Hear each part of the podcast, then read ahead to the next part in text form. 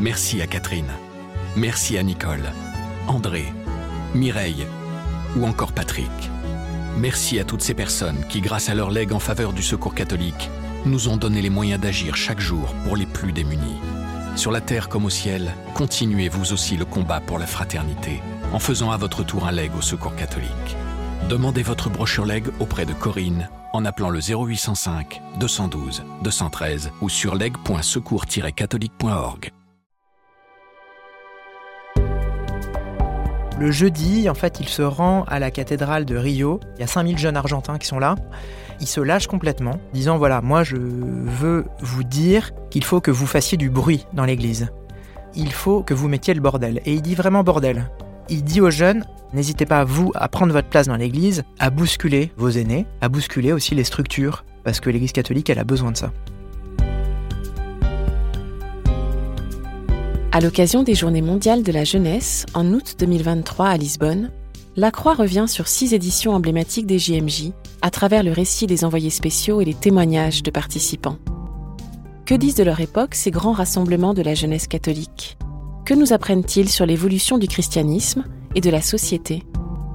Dans cet épisode, retour sur les JMJ de 2013 à Rio, au Brésil, première édition menée par le pape François. Lors de ces JMJ, les participants découvrent le style simple et direct de ce pape argentin qui veut donner un nouveau souffle à l'Église. Vous écoutez le podcast Place des religions. Je m'appelle Lou Bémont de Sanneville, je suis journaliste au journal La Croix depuis 2011 et en 2013, j'ai été amené à couvrir les Journées mondiales de la jeunesse à Rio de Janeiro au Brésil, première JMJ auquel le pape François a participé. J'ai passé euh, presque trois semaines au Brésil pour couvrir cet événement important pour la jeunesse catholique mondiale. L'Église catholique au Brésil en 2013, c'est d'abord une église qui est majoritaire dans le pays. C'est une église catholique qui a un poids important, euh, notamment un euh, poids politique, un poids culturel.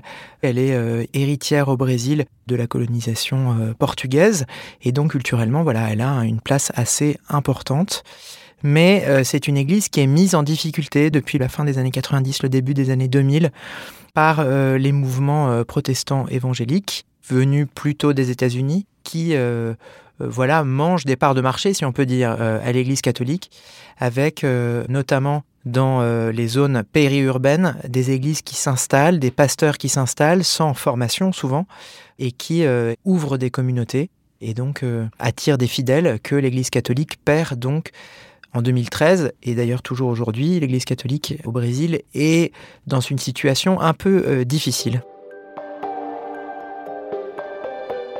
Alors, les catholiques au Brésil, ils sont marqués par plusieurs choses. Ils sont marqués par une pratique globalement plus joyeuse, si on peut dire, en tout cas de notre point de vue d'Européens, euh, avec voilà de la musique très présente, aussi des danses.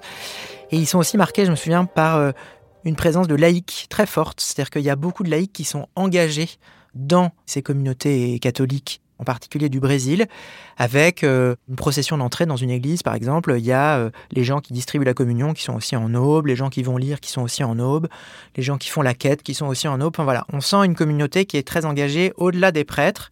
Ça, c'est la, conséquence d'une histoire. Hein. C'est une église qui est peut-être moins cléricale, ou en tout cas qui mobilise plus les laïcs parce que elle mobilise aussi plus les laïcs sur le terrain social euh, avec une réalité au Brésil qui sont les communautés ecclésiales de base et qui sont euh, comme ça ces petits groupes qui se réunissent partout, sans forcément des prêtres d'ailleurs, mais pour réfléchir sur l'évangile, sur la foi chrétienne.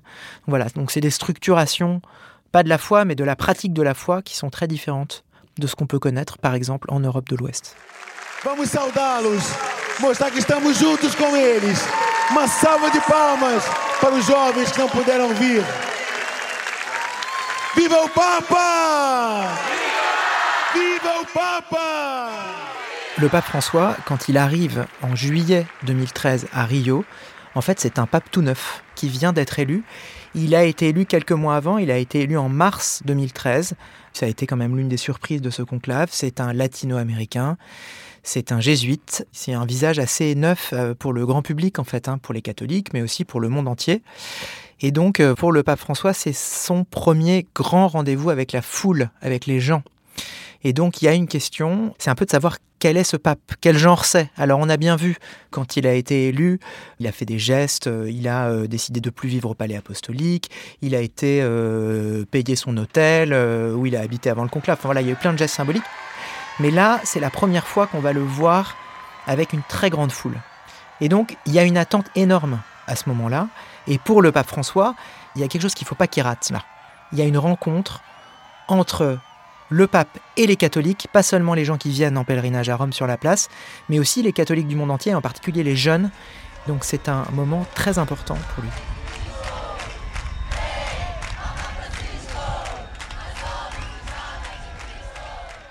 Alors une ville avec des JMJ, euh, c'est d'abord une ville qui est avec une foule compacte et absolument omniprésente dans toute la ville.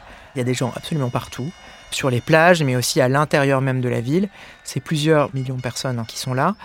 Et puis, il y a beaucoup de latino-américains, parce qu'on est en Amérique latine, parce que c'est aussi des latino-américains qui viennent rencontrer leur pape, et ça c'est vraiment important. Ce pape qui, à peine élu à Rome, retourne immédiatement presque en Amérique latine. Donc voilà, il y a une ferveur très forte, et euh, pendant ces JMJ, le pape François, il est chez lui parce que, évidemment, il est argentin, mais il connaît aussi bien le Brésil parce que, euh, notamment, il a été assez actif au sein du CELAM, qui est la conférence des évêques d'Amérique latine. Il connaît vraiment bien ce continent, il en connaît les évêques, il en connaît les jeunes, il en connaît les dynamismes, les problématiques, il est sensible à l'Amazonie, il est sensible, enfin voilà, à, aussi une jeunesse qui est très brassée socialement, beaucoup plus que les catholiques européens. Sociologiquement, c'est des catholiques qui sont beaucoup plus populaires qu'en Europe, hein, notamment qu'en Europe de l'Ouest. Donc, il a un style pendant ses JMJ de quelqu'un qui retrouve les siens, qui est chez lui. Quand il est avec les évêques, il est chez lui. Euh, le dernier jour, il y a une rencontre avec les évêques brésiliens où il les secoue assez fortement en leur disant d'être moins concentrés sur l'intérieur, mais d'ouvrir l'église, d'ouvrir les portes. On sent un pape François qui est finalement à l'aise. Le voyage était évidemment prévu avant. Hein. C'est Benoît XVI qui devait y aller parce que les JMJ, ça se prévoit des mois et des mois à l'avance. Et euh, certains ont dit que c'était donc providentiel que ce pape latino-américain retourne pour son premier voyage en dehors d'Italie sur son continent d'origine euh, en Amérique latine. Avec les jeunes, le pape François, il est très à l'aise et c'est un pape qui est de toute façon plus à l'aise avec les vrais gens qu'avec les gens qui ont de l'autorité. Il est toujours plus à l'aise avec euh, une dame qui rencontre euh, Place Saint-Pierre au cours de son audience qu'avec euh, un évêque ou un membre de la curie qui vient le voir. Je me souviens que quand il a remonté cette allée le long de Copacabana, la papa mobile s'arrêtait tout le temps pour échanger, euh, boire euh, du maté, c'est-à-dire ce thé euh, qui est bu en Argentine avec cette tasse très particulière, avec cette paille en métal. Le pape François, pour moi, c'est incroyable la façon d'aller vers les gens. De nationalité brésilienne, Karine Lima a participé au JMJ de Rio. Elle avait alors 26 ans. On était habitué avec le pape qui était en pleine sécurité avec le papa mobile. Et lui, il a quitté ça je me rappelle, on était en rue et on voyait quelqu'un nous a dit le pape passe là et nous on était vite pour aller le voir et c'était touchant parce que il allait vraiment vers les gens. Le pape était très affectueux et très proche. Quelqu'un de simple et qui n'a pas peur de s'approcher des autres. Tout le monde était étonné de sa façon de faire. C'était incroyable. Donc voilà, il y a une image de proximité qui s'installe. Et lui a un côté un peu aumônier des jeunes. Et il se place comme ça, en fait. On arrive après un Benoît XVI qui a été un, pape très intellectuel, qui a voulu donner aux jeunes une dimension de profondeur, de prière, de silence. Je me souviens qu'à Madrid, il y avait eu cette image étonnante d'un Benoît XVI président une veillée de prière complètement sous la pluie. Et tout à coup, il y a eu un silence extraordinaire sur cet aérodrome à l'époque à Madrid. Avec François, on a vraiment changé de style. On est moins dans l'intériorité, le silence, la profondeur. On est plus dans une expression joyeuse de la foi, un appel aussi à l'engagement social, à l'engagement dans la société.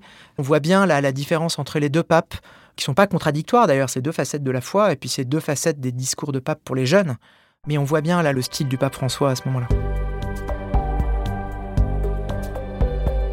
Vous écoutez Place des religions, un podcast du quotidien La Croix. Donc le pape, il s'adresse évidemment pour la première fois aux jeunes avec ce style très pastoral. Il tutoie beaucoup dans ses homélies, hein, dans ses sermons. Et puis il y, a un moment qui a un peu surpris tout le monde et qui nous a aussi beaucoup surpris, nous journalistes, c'est euh, le jeudi, en fait, il se rend à la cathédrale de Rio et euh, il rencontre les jeunes Argentins. Il y a 5000 jeunes Argentins qui sont là. Alors là, c'est le pape qui non seulement retrouve les siens, mais là, c'est vraiment les siens, parce que c'est les Argentins.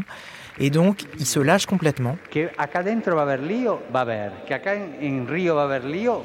Disant voilà, moi je veux vous dire qu'il faut que vous fassiez du bruit dans l'église. Il faut que vous mettiez le bordel. Et il dit vraiment bordel. Ce que le Vatican n'a jamais euh, traduit comme bordel d'ailleurs euh, dans les discours officiels, mais en tout cas c'est ce mot-là, c'est un mot en argentin, qui veut vraiment dire bazar, mais de manière très familière. Et il dit aux jeunes, je veux que vous sortiez dehors, je veux que l'Église aille sur les routes, ouvre les portes, qu'elle se défende de la mondanité, de l'immobilisme. Je comprends cette pagaille. Karine Lima. Les jeunes sont dérangeants et c'est justement cette motivation pour déranger et de façon positive. Hein. À mon avis, le peuple, il attendait que le jeune il puisse avoir, comme lui-même il a dit, cette place d'honneur dans l'église qui prennent leur place parce que les jeunes hésitent beaucoup parce qu'ils ont peur, ils, ont, ils sont un peu timides, des fois il n'y a pas de motivation. Il y a aussi euh, les gens qui disent qu'ils font pas les choses bien. Je pense que dans cette perspective, le pape a, dit ça. Il y a ce discours qui est extrêmement euh, percutant pour un pape devant des jeunes. Lou Bémont de Senneville. Mais en même temps, bien au-delà de ça, ça a été euh, la prise de conscience d'un style Bergoglio et d'une liberté de parole extraordinaire dont le monde entier a pris conscience, les journalistes euh, qui ont lu ce texte évidemment, et puis après, euh, au-delà de ça, les catholiques, et puis voilà, le monde entier qui a découvert un pape qui n'avait pas la langue dans sa poche. Effectivement, il y a un contexte politique qui est un peu tendu au Brésil, juste avant les JMJ, mais le discours que fait le pape à ce moment-là, c'est vraiment un discours aux catholiques. C'est pas un discours politique, il n'y a pas d'allusion à la situation du Brésil. C'est vraiment un discours aux jeunes catholiques de dire voilà, maintenant il faut que vous bousculez l'institution. Il faut que vous m'aidiez à ouvrir les portes des églises, à porter euh, la bonne nouvelle du Christ euh, en dehors des murs des églises. Et c'est une image qui reprendra très souvent l'image des portes ouvertes, des fenêtres ouvertes. Il ne faut pas qu'on garde Jésus pour nous, que le Christ soit pas enfermé, etc. Donc voilà, c'est aussi des images qui vont revenir tout au long de son pontificat. C'est surtout un message à l'intérieur de l'Église de dire aux centaines de milliers de jeunes qui sont là, n'hésitez pas, vous, à prendre votre place dans l'Église, à bousculer vos aînés, à bousculer aussi les structures parce que l'Église catholique, elle a besoin de ça.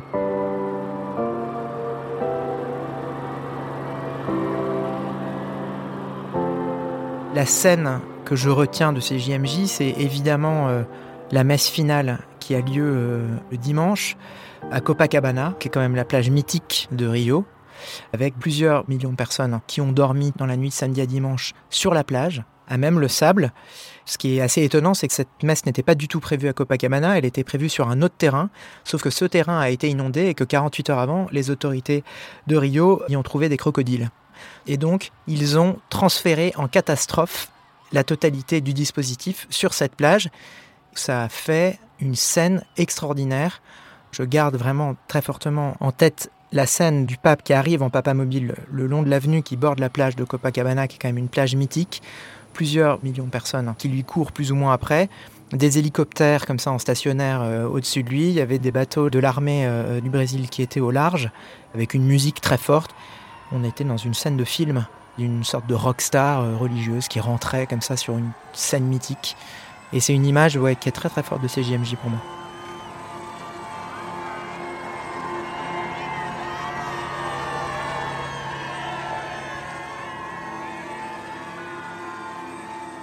C'est toujours difficile d'évaluer l'impact des paroles du pape pendant un voyage. Pendant les JMJ, c'est un peu la même chose, c'est-à-dire qu'on a du mal à savoir ce qu'il en reste de ces voyages. Alors évidemment, il y a une sorte de dynamisme, il y a sans doute un message positif, etc. Mais l'Église aujourd'hui au Brésil est comme l'Église dans toute l'Amérique latine, elle est plutôt en décélération, c'est-à-dire qu'elle a arrêté de croître. Et on ne peut pas dire que les JMJ aient enrayé ça. Ce qui reste quand même aujourd'hui, dix ans après, c'est le message d'un pape à une génération, leur disant prenez votre place et mettez le bazar. Alors est-ce qu'ils l'ont fait? Ça dépend des continents sans doute, ça dépend... Euh, il n'y a pas eu de mouvement général de la jeunesse. Après, il y a eu sans doute une multitude d'initiatives individuelles, d'associations qui sont créées, de, voilà. Mais c'est difficile de faire partir un mouvement d'un discours en fait. On s'imagine que le pape est tellement puissant qu'il dit un discours et tout à coup il y a un énorme mouvement qui se met en place. Mais en fait, ça marche pas comme ça. C'est-à-dire que c'est comme un puzzle. Il y a des pièces qui se mettent en place sans qu'on puisse forcément très bien voir le lien avec l'événement initial qui a pu provoquer la mise en place du puzzle. Alors, est-ce que les JMJ ont été, en 2013, l'acte 1 de l'apparition d'une génération François?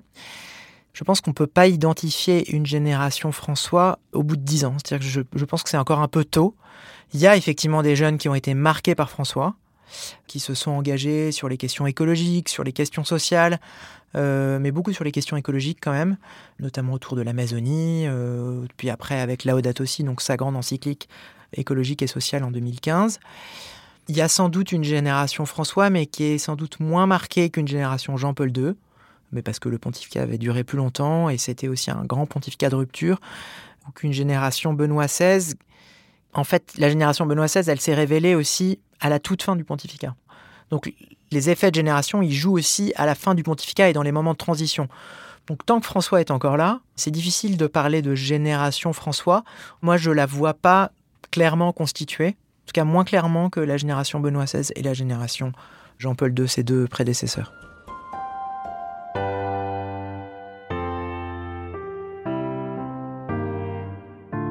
Quand on est journaliste et qu'on couvre la religion, et le pape en particulier, on a assez souvent affaire à des foules de centaines de milliers, voire de millions de personnes.